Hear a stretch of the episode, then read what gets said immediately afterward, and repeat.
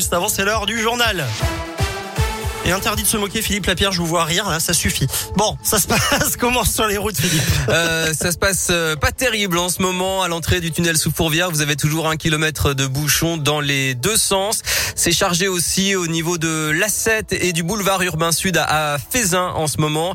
Euh, sur l'A7 également, c'est ralenti en direction de Marseille à hauteur de Saint-Fond. Il y a une circulation en accordéon qui se fait en ce moment à hauteur de Mions sur l'A46 sud en direction de Paris. Prudence.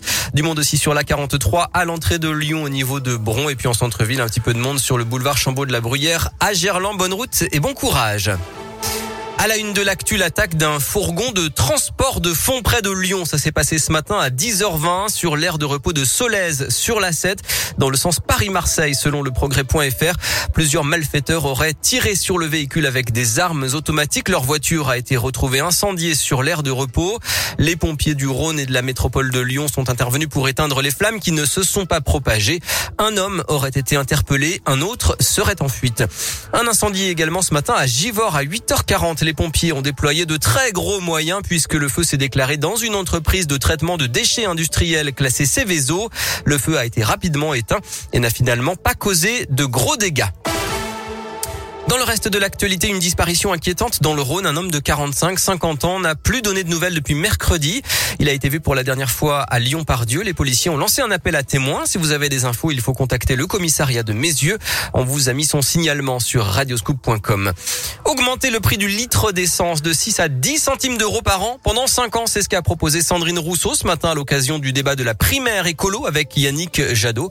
Un deuxième tour de la primaire des Verts qui démarre demain. Moins de classes fermées pour cause de Covid dans l'académie de Lyon. Elles étaient 133 la semaine dernière contre 332 la semaine précédente. Aucun établissement n'a dû fermer totalement et seuls 37 élèves et aucun enseignant ont été testés positifs. Du nouveau, dans la lutte contre les violences conjugales, le ministre de la Justice a présenté ce matin un dispositif de réalité virtuelle mis au point par une société lyonnaise. Il sera traité sur une, il sera testé sur une trentaine de volontaires, dont 10 à Lyon pendant un an. Des hommes condamnés pour violences conjugales.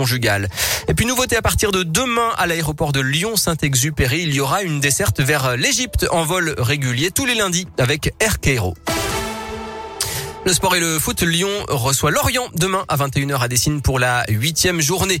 À noter aussi dans vos agendas ce week-end, la fête des voisins, c'est aujourd'hui. Ça devait être en mai, mais ça a été décalé à cause de la crise sanitaire. Alors on va pas vers une grosse participation. Seul 1,7% d'entre vous prévoient d'y aller selon la question du jour sur radioscoop.com. Et puis à suivre aussi l'élection de Miss Rhône-Alpes demain à Chambéry. Qui va succéder à la lyonnaise Anaïs Roux? Miss Rhône-Alpes qui participera à Miss France le 11 décembre.